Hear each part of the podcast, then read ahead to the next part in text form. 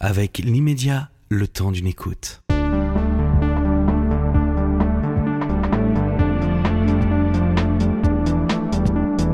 Mathieu Kassovitz, on se dit pas bonjour dans la vie, on va pas se dire bonjour ici. J'ai revu le, Bureau des légendes, euh, sans doute à cause de la guerre en Ukraine d'ailleurs, euh, parce qu'en plus il y a beaucoup de... La dernière saison est beaucoup filmée en Ukraine, mhm. et euh, je trouve que c'est vraiment une œuvre majeure, signée Rochon avec vous dans le rôle principal, certainement la meilleure série française jamais réalisée. J'avais envie de vous en parler, mais je sais que vous n'aimez pas parler de votre métier d'acteur. Je me suis toujours demandé pourquoi d'ailleurs. Parce que c'est c'est pas un métier décisionnaire, c'est un métier d'attente et c'est un métier de. C'est dur à dire, mais les, les, les, comédiens sont un peu des marionnettes. C'est-à-dire qu'elles sont appelées. Euh, on écrit un scénario, on décide de les prendre, on, a un rôle pour eux, on décide de les prendre, on les fait venir, on leur dit à quelle heure, euh, ils doivent venir, on leur donne un texte, ils doivent dire ce texte c'est pas pas un métier qui, qui, qui, est qui est un métier de de prise en charge, c'est un métier où on est pris en charge. Moi, je suis metteur en scène à la base. Le metteur en scène fait tout. Donc, le comédien, je sais que le comédien ne fait pas grand-chose à part être ce qu'il est. Et c'est ça qu'on filme. C'est très important. Mais à part si je fais, si j'ai si fait des études sur, je fais le rôle de Bonaparte et que j'ai fait 15 euh, ans d'études dessus, ou que j'ai étudié, ou j'ai rencontré les gens, ou que j'ai fait une transformation, à part ça, je vois pas trop ce qu'on peut raconter sur des personnages. Vous voulez dire que vous n'avez aucune influence sur le personnage de Malotru, par exemple? Quand c'est bien écrit comme c'est sur le Rochant là, tout ce que j'ai à faire, c'est amener ma tête réellement. C'est vraiment ça. Et je pense que le rôle de chaque, comédien, c'est amener sa tête. Après, il y a très très peu de rôles dans les rôles dans la vie d'un comédien qui demandent à un comédien de se surpasser, d'être vraiment exceptionnel. Si vous regardez les films, si, si vous analysez le Bureau des légendes, je sais que c'est dur de dire, je devrais pas me minimiser comme ça, mais, mais c'est vrai parce que ça me faisait marrer au tournage. Je suis poker face sur le film. D'accord? Donc ne pas, que ne pas montrer ne pas montrer d'expression. C'est le but de, de, de, de, ce personnage qui est qui est dans les dans les services secrets, dans les services spéciaux. Donc chaque fois qu'il y avait une émission une, une, émotion à passer, on me disait non, je suis ok. Donc je regarde le, je regarde à côté, je regarde les lignes bleues des Vosges et j'attends que ça passe. Après ça dépend de la musique qu'on met dessus et les gens l'interprétation qu'ils font et la composition, c'est ça la magie du cinéma. C'est on fait des puzzles avec que, que, du, que de la triche. C'est que de la triche. Et à la fin, ça fait une vérité. Mais si t'es, quand tu es sur le tournage ou quand tu prends sur le moment, c'est tu vois, tu vois à quel point c'est bidon. C'est très difficile d'y croire sur le moment. Ce qui est beau, c'est quand c'est assemblé, quand c'est mis en musique, quand c'est mis en image et que tout d'un coup ça prend forme. Donc j'ai pas grand chose à en dire puisque c'est pas moi qui fais le travail, c'est Eric Rochant, c'est les réalisateurs, c'est les producteurs, les techniciens et la dernière personne qui est en, haut ou en bas de cette pyramide, je sais pas comment ça fonctionne, c'est euh, c'est l'acteur qui est filmé. Mais alors comment euh, réagissait euh, Mathieu Kassovitz, qui est passionné de politique, de géopolitique, sur une série où il tient un rôle passif, on va dire, celui du comédien, mais aux prises avec tous les événements de la géopolitique. Euh, L'Iran, Israël, les États-Unis, la France, la Russie, euh, il y a bah, tout. Bah, ça, c'est tout ce qui vous intéresse. Oui, mais c'est la chance de lire, un, de lire un scénario et de dire, putain, il y a tout ce qui m'intéresse. Et de dire, là, oui, j'ai envie de participer. Mais ce qui est intéressant, j'ai pensé en venant ici, c'est que, par exemple, pour moi, en tant que mon plaisir de comédien, j'ai pas eu beaucoup de plaisir de comédien dans ma carrière. J'ai pas eu beaucoup de trucs où j'ai dû jouer quelque chose et je me suis dit waouh. Ça, ça, j'ai pas eu la phrase.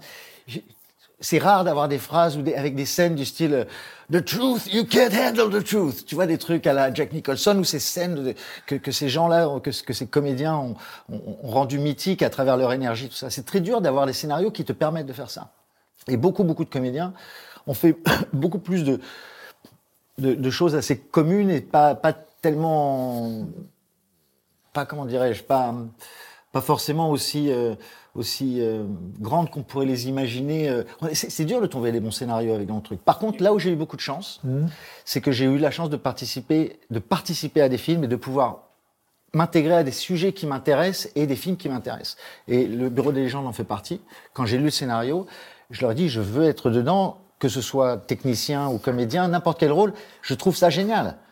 Et il y a des choses à jouer, mais c'est pas ce qui est le plus intéressant. Ce qui est le plus intéressant, c'est le produit final et de dire justement que cette géopolitique, on parle de quelque chose qui moi m'intéresse et je suis content que quelqu'un d'autre le fasse. Mmh. Parce que Eric Rochon s'est tapé un travail de dingue, moi très peu, Et au résultat final, c'est moi qui vais faire l'interview et qui dit et qui dit à quel point, à quel point le bureau est génial. Sur les bureaux Mais c'est- lui ce qui m'amuse, c'est que, euh, pour vous connaître un peu et pour connaître un peu Éric Rochon, je me dis, politiquement, vous devez être très opposé sur certains sujets. Est-ce que ça s'est ressenti sur le tournage? Non, non, non, non. Ce qui s'est plus ressenti sur le tournage, c'est la différence de travail en tant que réalisateur. C'est-à-dire que Eric, il a, il a une écriture très précise sur les choses, mais le problème, c'est qu'il il pouvait pas être partout à la fois. Et s'il n'était pas avec nous sur le plateau et qu'on devait changer les choses parce que ça se passe pas forcément exactement comme ça, ça- ça a été écrit six mois à l'avance dans un bureau. On n'avait personne à qui parler parce que tout, le monde avait peur de changer la moindre virgule. Et ça, c'est très très frustrant pour un comédien de ne pas pouvoir être un minimum libre. Et on a eu beaucoup de- d'engueulades avec, avec Eric parce que quand il est là, on résout les problèmes tout de suite. Mais quand il n'est pas là, euh, personne ne sait. Donc ça, c'était un petit peu le truc. Mais sinon, politiquement parlant, non. euh, Enfin, lui, c'est je crois que c'est un gauchiste euh, assez, assez vindicatif et, et- et- et affirmé. C'est comme ça que vous le voyez. Non, mais je, je- en fait, pas du tout dans la vie, mais j'ai lu ses tweets, je vois que c'est quelqu'un qui est politiquement très intégré à la, à la vie française. Je peux pas dire que c'est un gauchiste, excuse-moi, mais je, je, je veux pas qu'il écoute ça et qu'il me dise, mais qu'est-ce que tu racontes, espèce de con. Mais c'est juste, c'est quelqu'un qui est très intégré, qui a, qui a- qui a, je pense, une, une vue assez, euh, plutôt à gauche. Plus Euh, classique que la vôtre, on va dire. Je sais pas, classique. Moi, j'ai, moi, j'ai un refus total de ce, de tout le système dans son, dans sa Ce totalité. qui n'est pas le cas d'Éric Rochon. Non, ce qui n'est pas le cas d'Éric. Eric croit en la politique et croit que, que les choses peuvent se, se Il croit qu'il y a des bons et des méchants aussi. Et il- ça, je sais pas, mais je pense il pense que euh, le vote peut changer les choses. Oui, pas vous. Le vote peut empêcher des mauvaises choses, mais je ne pense pas que le vote puisse changer tant de choses que ça. Et euh, à propos de la- du Bureau des légendes, est-ce qu'il y aura une suite?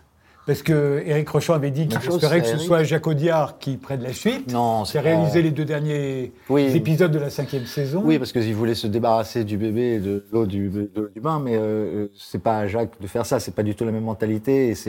Et, Jacques, c'est un rêveur et c'est un poète. Euh, Lui, il on a besoin de quelque chose d'affirmé dans le concret.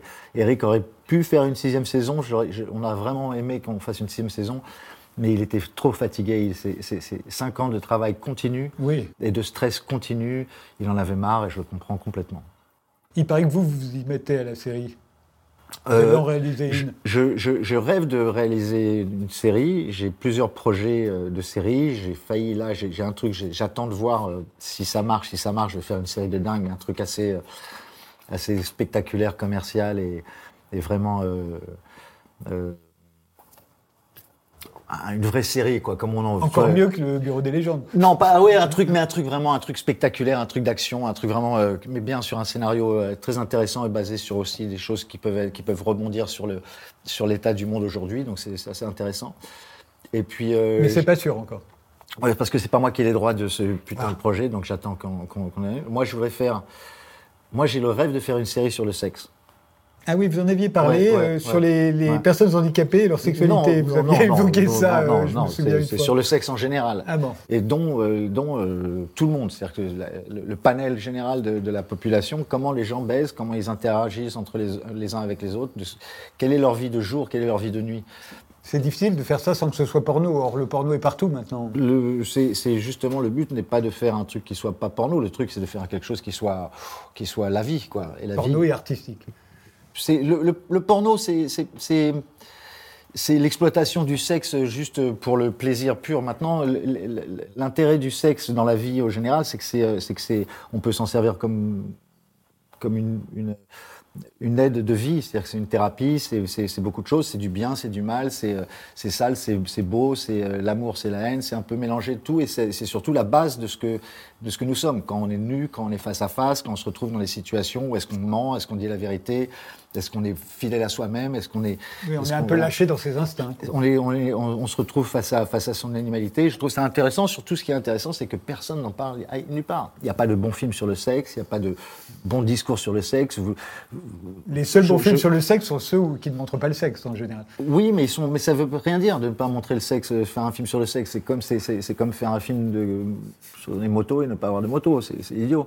Il faut que ce soit intégré. Il ne faut pas en avoir peur, il ne faut pas en avoir honte. Il faut juste savoir le faire d'une manière intelligente et comprendre à quoi ça peut servir. Parce que moi, je comprends pas. Je, je, pense que la relation que nous, la société a avec ça, avec ce- nos tabous est une chose qu'on devrait complètement revoir, que ce soit le sexe, que ce soit les drogues, que ce soit la liberté euh, individuelle, que ce soit, c'est des choses. On est, je, pense qu'on est à l'inverse de ce qu'on de ce qu'on devrait faire. Mais bon, on est assis sur sur sur 5000 ans de, de religion qui est de et de et de mysticisme qui nous qui nous ont obligés, enfin qui nous ont donné nos premières règles de de sociétal. Donc maintenant, c'est difficile de s'en libérer et de passer à autre chose. Gaspard Noé a essayé avec Love, par exemple. Gaspard Noé et des millions de personnes. Ça fait partie maintenant beaucoup plus de la, vie commune des gens, que ce soit à travers le porno qui est beaucoup plus accessible ou à travers les discours euh, euh de, de, LGBTQ+, qui, sont, euh, qui, ont fait prendre conscience à beaucoup de gens de, ce qui se passe dehors. Internet, tout ce discours-là était important pour ça, c'est d'ouvrir les yeux aux gens, de dire tiens, il y, a aussi ça. Quand vous devenez réalisateur assez jeune, à 25 ans, avec Métis, puis deux ans plus tard avec, avec La haine, vous, vous secouez assez terriblement le, cinéma français. Vous n'êtes pas le seul, d'ailleurs, il y a toute une génération qui arrive à ce moment-là. je parlais de Gaspard Noé, il est dedans. Il y a Eric Rochant aussi qui est dedans. Il y a, il y a Christophe Gans, il y a Albert Dupontel, il y a Yann Kounen. et vous allez tous avoir plus ou moins des problèmes avec le cinéma français. Rochon va sortir Les Patriotes, qui annonce le Bureau des légendes et il se fait flinguer par le milieu du cinéma français. Euh, Dupontel et Yann Kounen se font quasiment traiter de nazis. Euh, Gaspard Noé, on le prend pour un fou. Vous, euh, la haine marche considérablement, mais Assassin se fait assassiner aussi pour sa violence. C'est souvent la violence qu'on vous reproche à l'époque. Est-ce que vous sentiez vous-même des affinités avec tous les gens que je viens de citer? Avec je sentais des affinités avec Luc Besson. Besson aussi, mais qui est plus âgé que vous. Qui est la génération juste au-dessus, mais qui est, euh, qui est le mec, quand moi j'avais 17 ans, je suis allé voir son film, il avait 23 ans, il venait de faire le, le, dernier combat, et c'est ce film-là qui m'a fait déclencher tout. Il va tous un peu, il va certains, il va vous récupérer, certains d'entre vous, euh, sur Jeanne oui, on s'est retrouvé, et puis on s'est retrouvé avec Yann Kounen à, faire une société avec Luc, à un moment, ça s'appelait un B2K, ça n'a jamais fonctionné, on voulait faire une association de trois réalisateurs, mais Luc était pour, euh, pour dans cette dynamique-là. Yann Kounen, évidemment, quand il a commencé, a fait des films complètement à part. Doberman, où il fait traiter de nazi. Qui est complètement des films. Pendant que lui tournait Doberman avec Vincent, moi je, me, je faisais, euh, je faisais Assassin avec euh, avec Michel, Serrault. Et quand je tournais moi un truc où chaque flingue était truc parce que par rapport à la balistique et la balle et on, on, on tirait une balle par jour, c'est un truc, c'était un truc très précis. C'était pas un truc de, de fusillade, c'était au contraire sur l'éthique du meurtre. Lui, il faisait du, du truc et ça tirait des mille balles par jour et tout ça. J'étais très jaloux de ce qu'il faisait. Et donc oui, on a grandi un petit peu ensemble, mais complètement séparés en fait. On n'a jamais eu de, on, a, s'est jamais retrouvé comme on a pu se retrouver euh, la nouvelle vague euh, à, au De Flore à parler de, à parler de cinéma ou à, fabriquer un, magazine de critique. On s'est, on a toujours fait nos trucs en parallèle et euh, et on n'a pas, on n'a pas été oui, le, cinéma français, je trouve que le cinéma français a beaucoup, beaucoup, beaucoup évolué aujourd'hui. Je trouve beaucoup plus intéressant aujourd'hui depuis, depuis. À l'époque, c'était terrible. Depuis 5-6 ans. Euh, Pour moi, c'était terrible parce que parce qu'il faut comprendre quand on a euh, quand, quand, quand on a 13 euh, ans, qu'on aime le cinéma et qu'on est en 1980 euh, bah, D'un côté, tu as les Lautner avec, euh, avec euh, les peurs sur la ville, les trucs comme ça, qui sont très sympas à voir maintenant, mais qui, si tu aimes le cinéma, c'est pas vraiment ce que tu cherches. Et de l'autre côté, tu as les Dents de la Mer, et tu as les Scorsese, et tu as les, les, les, Coppola, et tout ça. Donc moi, mon cinéma, il est parti directement aux États-Unis, même si ces réalisateurs-là se sont inspirés de la nouvelle vague française, tout ça. Donc moi, la nouvelle vague française, ça m'a, ça, ça, ça, me sortait par les trous de nez, et tous ceux qui sont inspirés de la, la, la, nouvelle vague française, dont Éric Rochant a fait partie aussi. C'était un cinéma que je, que, je rejetais, et moi je voulais faire mon cinéma à côté, donc je retrouvais plus des mecs qui avaient la même mentalité de sortir purement du cinéma français, de faire des choses avec une dimension internationale, pas forcément dans la, dans, dans la capacité de vendre, mais en tout cas dans le, dans le visuel et de ne pas rester dans les films de cuisine. C'est parce que c'était surtout ça à l'époque. Ils vont tous euh, avoir des difficultés à faire des films, euh, y compris Rochant. Hein. Euh, après, le, après Les Patriotes, on va pratiquement l'empêcher de faire du cinéma. Euh, Gantz va voir ses projets annulés les uns après les autres. Euh, vous, j'ai l'impression que ce qui vous a sauvé, c'est l'énorme succès de des Rivières Pourpres. Non, non. Moi, je pense que ce qui m'a sauvé, c'est la haine déjà, parce que la haine, quand tu fais la haine, t'es, Enfin, ce qui m'a sauvé, c'est la pérennité de la haine, je mmh. pense. C'est le fait et le fait d'avoir une grande gueule. C'est-à-dire que j'ai- pas seulement il y a le film qui, il y, a, aussi. il y a le film, c'est c'est là, là, le, le, le, le- le poulet ou l'œuf, quoi. Soit c'est le film, mais je pense que c'est la personnalité qui fait que, que les gens acceptent ce que j'ai continué à faire et acceptent des films comme Assassin, que j'ai pu faire un film comme Assassin, que j'ai pu faire un film comme L'Ordre et la Morale, ou- ou- mais que, que je n'aurais jamais pu faire si je n'avais pas installé euh, une espèce de de, de, de, de- voilà, de personnalité où, où tu dis voilà, soit vous, De toute façon, il est fou. non, mais c'était le truc, c'était le truc de soi. Moi, j'ai jamais voulu faire partie d'un sérail ou faire partie d'un groupe. Ça m'a, ça m'a jamais attiré parce que tu n'as plus ton avis personnel. Tu es obligé de dire, de sourire à tout le monde et tu es obligé de faire, euh, de faire la, la révérence à- au plus puissant. Donc ça, ça m'a jamais, ça m'a jamais attiré. Et donc tu te retrouves un petit peu seul et tu, te, tu dis voilà. Après, c'est le contact que tu as avec le spectateur, si ton si ton film connecte avec le spectateur ou pas. Mais moi, ce qui m'intéresse réellement, c'est l'aventure du travail, le résultat final. Je suis content si les gens y vont, mais j'ai jamais fait des films pour que les gens y aillent. Au contraire. Quand je fais Assassin, je fais un film où je veux que les gens sortent de la salle au bout de 20 minutes. Parce que c'est trop violent. Et je veux que ça les fasse réfléchir sur la violence, sur les films de Tarantino, sur les, sur les conneries qu'ils regardent à la télé où, cette violence est complètement désacralisée. Je, je voulais rappeler aux gens ce que c'est que la vraie violence. Que, que, que ce que c'est que la guerre, ce que c'est que la, la, la, la violence pure et dure, voilà. Et des- enlever tout ce qui est cinématographique autour de ça et de faire un truc le plus, euh, enfin, j'ai fait un film autour, tu me diras, mais il y, a un vrai contexte politique derrière. Et, euh, et ça, ça m'a, permis de faire des films complètement, euh, complètement dingues que je que je pourrais plus faire aujourd'hui, ou que je pourrais, qui n'auraient plus l'impact que je pensais qu'il aurait pu avoir à l'époque parce qu'il passerait dans un espèce de bouillie générale. Et quand tu sors Assassin, que tu vas à Cannes avec Assassin et Serrault, c'est, ça qui m'excite. Je, je me fous du reste. Mais- mais Moi, ce qui m'excite, c'est le. Je me souviens de- Mais quand j'entends les, quand j'entends les premiers trucs, quand je vois la première critique qui dit le plus mauvais film du- de l'histoire du cinéma, je, je jouis.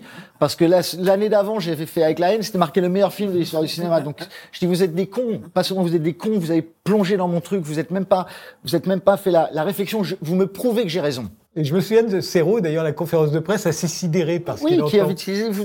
mais bon, il était gentil parce qu'il voulait me sauver, parce que je suis pas sûr qu'il aimait tout le film, mais en tout cas, il aimait l'effort. Il aimait, la, la- il aimait les les couilles, il aimait le fait d'avoir, d'avoir, d'avoir poussé la machine jusqu'au loin. Quand tu pousses la machine comme ça, tu peux pas garantir que tu vas, que- parce que c'est pas du format qui existe. Tu crées quelque chose que personne n'a créé avant. Et donc, tu même si tu t'inspires des autres, quand Gaspard fait des, fait des films, il est tellement ex- e- extrême dans son truc que ça peut pas être bon tout le temps. Il y a forcément un moment où tu t'emmerdes, il y a forcément un moment où tu comprends le système, il y a forc- mais c'est l'effort, c'est le, c'est comment il va réussir à tenir sa machine jusqu'au bout et à présenter un objet qui soit, qui soit cohérent. Après, que soit ton goût, et c'est ce que disait Serrault, que vous aimiez pas cette scène ou cette scène-là, fermez vos gueules. Comprenez l'effort général et respectez le fait que quelqu'un a mis ses couilles sur la table pour faire quelque chose, tu vois. Et Serrault, en plus, l'a fait. C'est pas, il, il défendait pas moi, il se défendait lui-même. Il dit, on a eu le, le courage de le faire. Quand je suis allé voir Serrault, je lui dis, Michel, ce serait bien qu'on vous mette un petit peu d'eau sur le pantalon pour faire croire que vous avez fait pipi dans votre pantalon. Il fait, ouais, allez-y. C'est quand même Monsieur Serrault, tu vois. Donc Et- ça, c'est les couilles d'un- d'un d'un- d'un comédien qui, a les- qui, qui- qui est capable de, se- de, se, de se donner à un réalisateur sur un projet. Et c'est ça que j'aime faire en tant que comédien. C'est c'est pas forcément avoir un rôle qui me, qui me grandit, mais c'est de pouvoir, être, de pouvoir permettre au film d'être. euh, Quand, quand vous dites que vous n'avez pas à être obligé de- d'avoir euh, demandé son avis à tout le monde, euh, vous avez dû souffrir aux États-Unis, parce que vous allez faire deux films qui sont deux très gros budgets, Gothica et, et- et Babylone euh, AD. Euh, Gothica va être un énorme succès d'ailleurs. Euh, en fait, c'est des grosses machines, ça. Ouais, mais c'est tout, le, tout, tout dépend du contexte dans lequel ça se passe. Quand, quand on m'appelle sur Gothica, j'avais fini, euh, je crois, euh, j'avais fini Les Rivières pourpres et j'étais parti aux États-Unis euh, parce que euh, je non non non pardon pardon pardon pardon. Quand j'ai oui c'est ça quand j'ai fait Gothica j'étais rentré des États-Unis après Assassin je suis parti aux États-Unis parce que j'ai dit allez faire tout s'enculer et je me suis dit je vais faire ma carrière là-bas sauf que là-bas quand je suis arrivé j'avais la villa, j'avais la maison, truc, et j'ai fait la dépression euh, trois mois parce que parce que à part que les gens te font des waouh c'est super, t'as pas d'amis, et puis surtout tu te rends compte que pour vraiment faire ça, il faut pour être tout le monde veut être, tout le monde fait la queue pour travailler là-bas. Donc si tu veux, il faut que tu prennes la queue. Et ça veut dire qu'il faut que tu acceptes les règles de faire la queue et de d'attendre, et quand tu arrives, être gentil. C'est pas du tout ma personnalité, et surtout je me suis rendu compte que bon c'est pas c'est c'est c'est pas mon truc. Au bout de trois ans, je suis rentré. Par contre, j'ai appris plein de choses là-bas. Et quand je suis rentré, six mois après, il y a le producteur de Matrix qui, prend l'avion, qui arrive à Paris pour faire la fête et qui regarde les rivières pourpres dans l'avion. Et il, m'appelle, il me dit Gothica, on tourne dans deux mois euh, avec Ali Berry qui vient d'avoir un Oscar. Voilà le scénario, voilà un chèque. Tu prends l'avion vendredi. Vas-y. Non, mais vas-y, on essaye. Tu vois, j'ai jamais fait de film de commande. J'ai le plus gros producteur américain qui est le mec qui a fait Matrix, qui est un génie quand même. Donc c'est le film qui a révolutionné le cinéma. Je peux toucher à ce mec-là. J'ai Ali Berry qui vient d'avoir un Oscar. Vas-y. Donc j'y vais, je fais le truc. Et forcément, si tu le prends comme un film de commande, ça se passe super bien. Parce que c'est pas ta responsabilité. Pour la première fois de ma vie, quand j'avais un problème avec un truc, je suis je producteur. Je serai dans ma loge, je vous attends.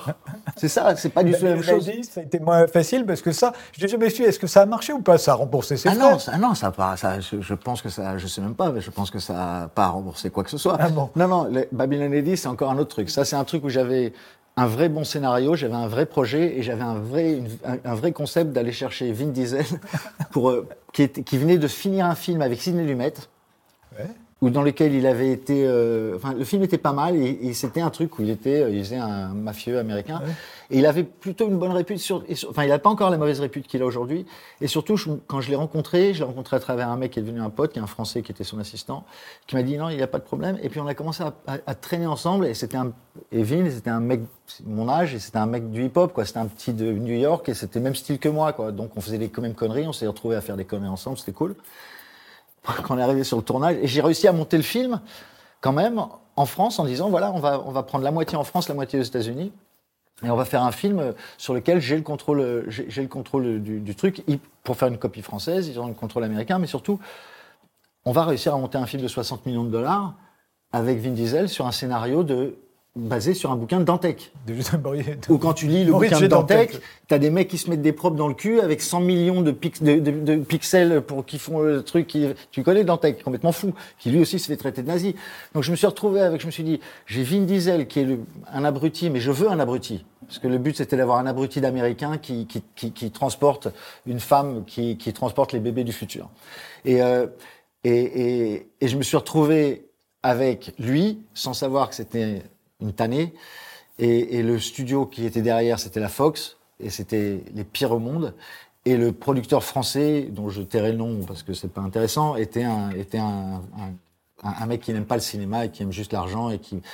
Et je me suis retrouvé dans des situations, mais des trucs. euh, allez voir fucking Kassovitz sur YouTube, et vous allez voir le making of, qui est là, un, un tout petit pourcentage de ce que j'ai vécu sur ce tournage. Et c'est une façon de voir comment faire ou ne pas faire un film. En 2011, t'avais- tu- vous avez fait euh, L'Ordre et la Morale, euh, qui est un échec, euh, et c'est dommage parce que c'est un de vos films que je préfère. Moi, moi aussi. Oui, alors peut-être vous parce qu'il n'a pas marché, mais moi je trouve que c'est vraiment un Non, film- non, moi parce que non, moi parce qu'encore une fois, ce qui m'intéresse dans ces histoires-là, c'est le, c'est le, c'est l'aventure de fabrication. Et l'ordre et la morale, j'ai mis 10 ans à le faire. J'ai été obligé de voyager à l'autre bout du monde et rencontrer les, les, les, les Kanaks et les tribus et passer des, des moments C'était absolument. l'affaire d'Ouvéa, C'était hein. l'histoire d'Ouvéa avec euh, qui s'était passé en 88. Et je me souviens qu'à l'époque, je faisais Ce soir ou jamais, je vous avais mis en face de, des protagonistes. Euh, Il y avait le, le ministre. euh, Et je me suis retrouvé avec un général 4 étoiles plus l'ancien ministre de l'époque. voilà. qui- Ceux qui on voit dans le film. qu'on voit dans le film, qui disent votre film est un mensonge et qui m'ont quand même dit. Je leur ai dit, mais vous, décrivez-moi exactement ce qui est un mensonge dans le film. Qui dit, j'ai pas vu le film. et j'étais, ça m'a, ça m'a choqué parce que j'ai dit, mais comment vous pouvez ne pas avoir assez, juste le respect Il y a eu 19 morts, il y a eu un truc. Par respect, vous devriez voir le film pour pouvoir le critiquer, mais ne pas. ne- ne- j'ai trouvé ça très, très, très choquant. Mais, après ce film, vous vous mettez à pester contre le cinéma français. Vous non, je pestais contre le cinéma français avant, mais. mais là encore plus. Non, Et- parce que l'ordre j'ai la morale- non, ce que je veux dire, c'est que j'ai l'impression qu'ils vous pardonnent toujours. Parce qu'ils n'arrêtent pas de vous proposer des rôles. Je vais Euh, vous dire un truc. Je vais vous dire un truc. Parce qu'ils savent que je suis un des meilleurs. Non, mais c'est, c'est, c'est, je, je m'en bats les couilles de trucs. En réalisation pure et dure, en, Oui, travail de caméra, en, en, juste les sujets que je traite, il n'y en a pas beaucoup comme moi. Et donc, je, ils ont besoin de moi comme j'ai oui, besoin enfin, ils, d'eux. vous, ils vous utilisent comme comédien, mais vous n'avez pas fait de film. Non, parce que j'ai pas envie de faire de, de film. Sinon, vous pourriez. Oui, bien sûr, bien sûr. Ah, Ah, ça me bien sûr. Je pensais qu'on vous avait barré. Non, pas du tout, pas du tout. C'est pas du tout. C'est juste que j'ai pas envie de faire partie d'une industrie qui n'est pas celle du cinéma français, qui est maintenant l'industrie du cinéma général.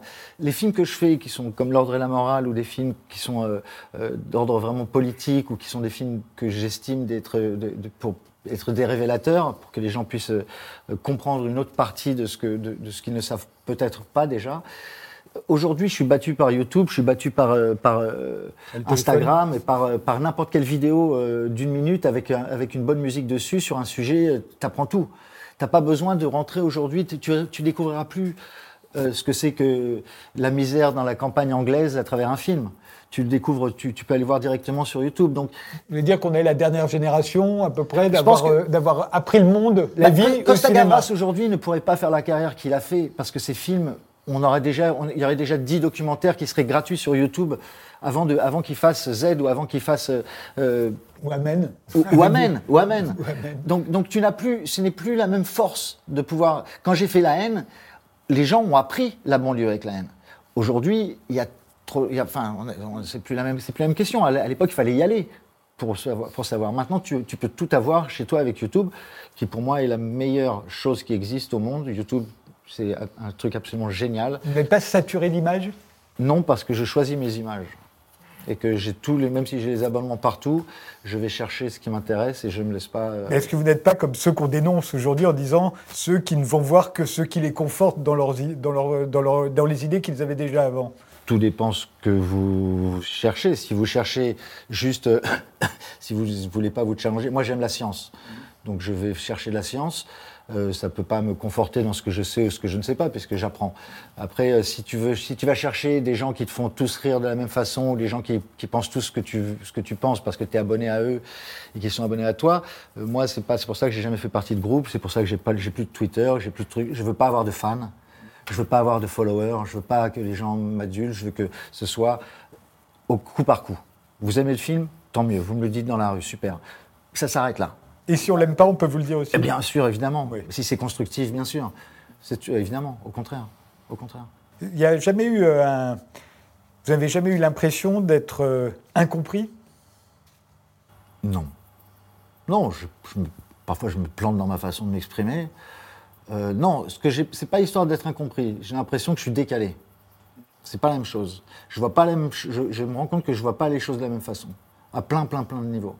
Sur la, fa- sur la façon dont doit fonctionner la société, je suis pas du tout, du tout, du tout en accord avec ce qu'on vit, donc je peux pas, peux pas me mettre dans la, dans, dans cette, dans cette euh, foule qui avance et qui, qui, qui, qui- j'ai un gros problème. Non, j'ai- depuis que je suis tout petit, hein, je, je- vois les trucs d'une manière différente. Je crois que c'est la façon dont mes parents m'ont appris la vie, quoi, à travers. euh, ma mère venait du banlieue, enfin de, de province de Reims, euh, famille très pauvre. Mon père vient de Hongrie euh, et a débarqué en France en 56. Ils ont découvert la France euh, au, meilleur moment, hein, au moment où, après la guerre, où tous les intellectuels étaient là, où tout se faisait, où tout s'est inventé. Et donc ils ont appris, et puis c'était les hippies, c'était euh, c'était, euh, la libération de plein de choses.